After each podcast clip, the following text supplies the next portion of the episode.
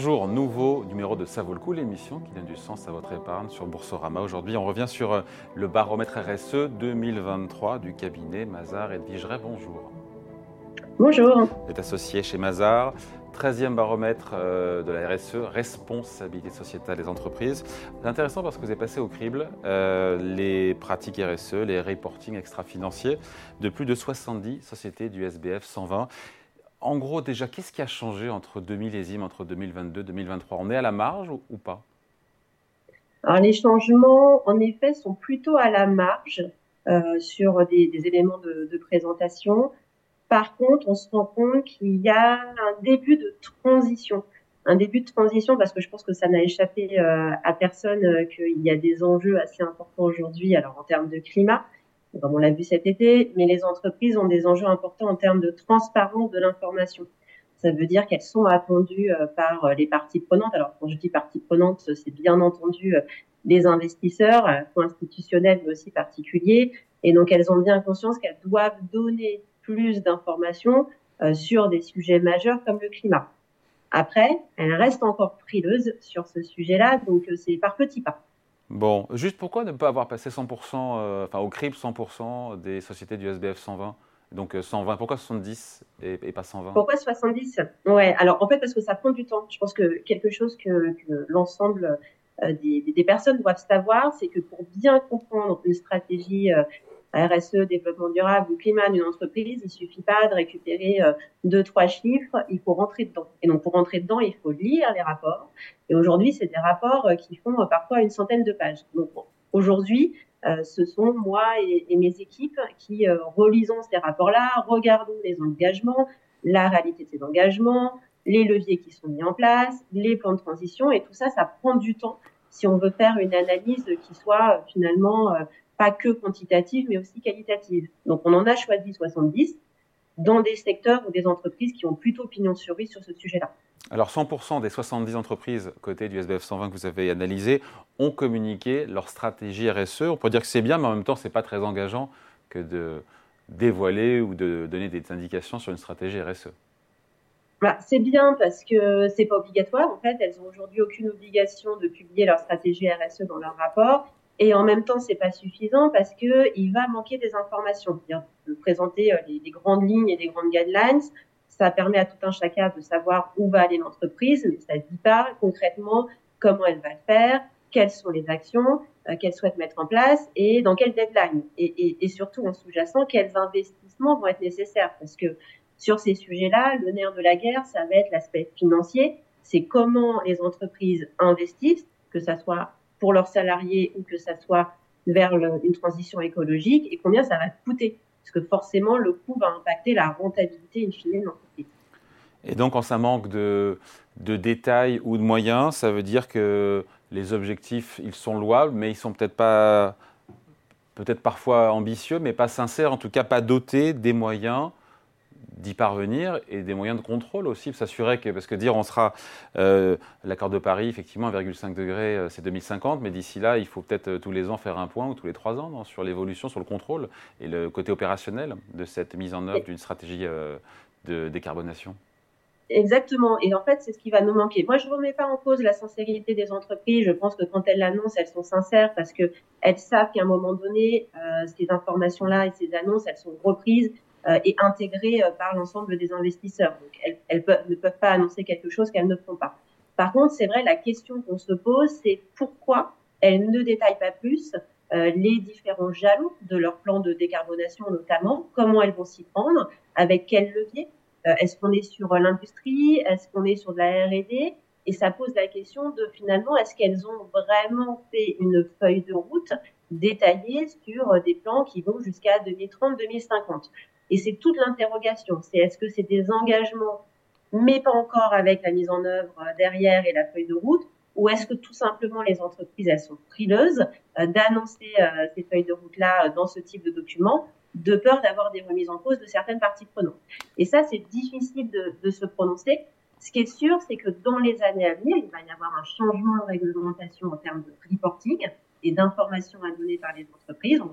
On a une nouvelle directive européenne qui va changer la donne et les entreprises vont avoir l'obligation d'être transparent sur ces plans de transition.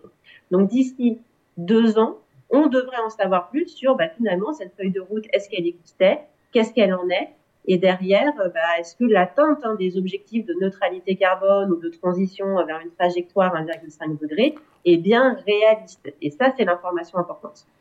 Et donc on le saura dans deux ans. Et d'ici là, il faudra se contenter d'un chiffre qui est intéressant, de voir que 74% des entreprises s'inscrivent dans cette trajectoire euh, carbone, en tout cas de, 1,5 degré de hausse des températures d'ici 2050. Mais encore une fois, ça n'engage qu'elles. Et donc l'heure de vérité, ça sera dans deux ans, quand cette directive européenne, dont le nom m'échappe, sera mise en œuvre?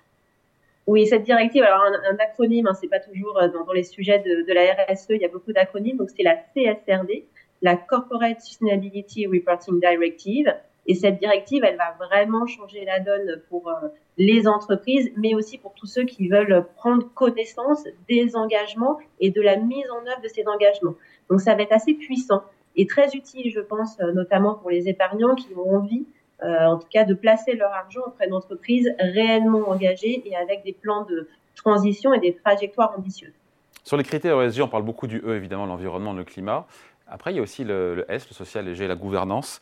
Euh, sur quel pilier, selon vous, euh, elles ont fait des progrès? Qu'est-ce qui reste à accomplir?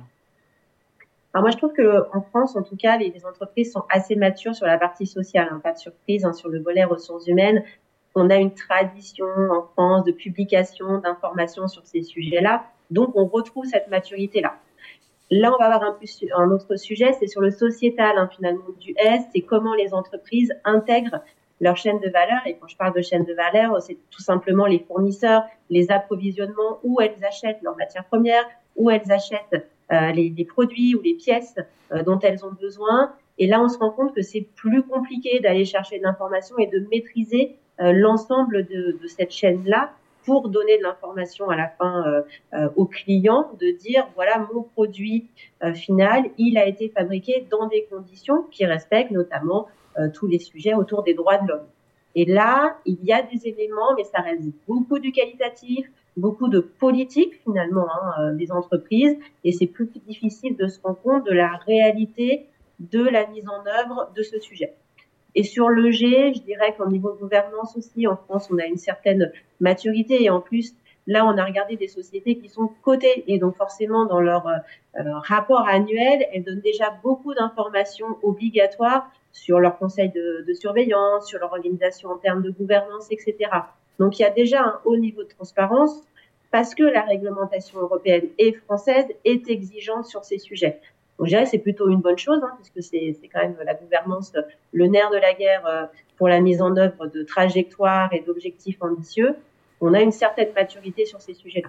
Vous parlez, euh, Edwige de réglementation européenne. Comment ça se passe en attendant? Il y a une réglementation qui est française ou est-ce que euh, chaque entreprise fait sa petite tambouille en matière de, euh, reporting extra-financier ou est-ce que parce que l'idéal c'est qu'il y ait une espèce de doctrine normative qui s'applique à toutes et tous pour pouvoir euh, se comparer, se benchmarker les uns les autres? Alors, les deux, en fait. C'est le, côté un peu compliqué des publications aujourd'hui, c'est qu'il y a une directive européenne qui existe déjà et qui, existe transposée en France et qui donne un cadre. Mais le cadre, il est assez large, en fait. Il dit, il va falloir présenter euh, votre activité, quels sont vos risques principaux en matière d'environnement, d'aspects sociaux et, de gouvernance, et ensuite, bah, présenter votre politique et choisissez des indicateurs, mais c'est ce que vous voulez, euh, qui permettront de, de mesurer l'efficacité des politiques. Donc ça veut dire que les entreprises, elles ne publient pas forcément les mêmes indicateurs et pas avec les mêmes définitions. Donc franchement, aujourd'hui, comparer une entreprise à l'autre, c'est extrêmement compliqué puisque ben, on compare parfois des choux et des carottes. Par contre, ça, ça va changer. Toujours dans deux ans avec la CSRD, l'Europe a produit des normes de reporting de durabilité. En fait, ça va être des, définitions, des indicateurs avec la définition associée pour que les entreprises publient la même chose. Et donc forcément, si elles publient la même chose, on va pouvoir comparer les performances et aussi s'assurer qu'on est dans les bonnes trajectoires, notamment la trajectoire 1,5 degré que l'Europe s'est fixée. Pour l'instant, c'est pas le cas, mais ça va arriver très prochainement et c'est vrai que ça va quand même rebattre les cartes et changer la donne. On va changer de monde hein, dans deux ans, d'ici deux ans, alors, à vous écouter. On va changer de monde, on va changer de monde en termes de transparence et je, pense qu'on sera tous très attentifs à ce que, ce que va écrire euh, les, les, différentes entreprises parce que, un, ça nous intéresse et puis deux, on a envie de savoir euh, où elles s'inscrivent euh, dans, tous les objectifs écologiques euh, qui sont fixés aujourd'hui.